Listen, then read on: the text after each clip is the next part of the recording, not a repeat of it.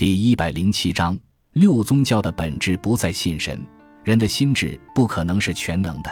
世上一定有人的心智不能达到的领域，我把那不可知的领域称作神秘。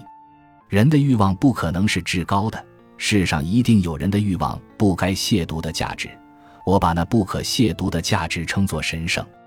然而，我不知道是否有一个全能的心智主宰着神秘的领域，是否有一个至高的意志制定着神圣的价值。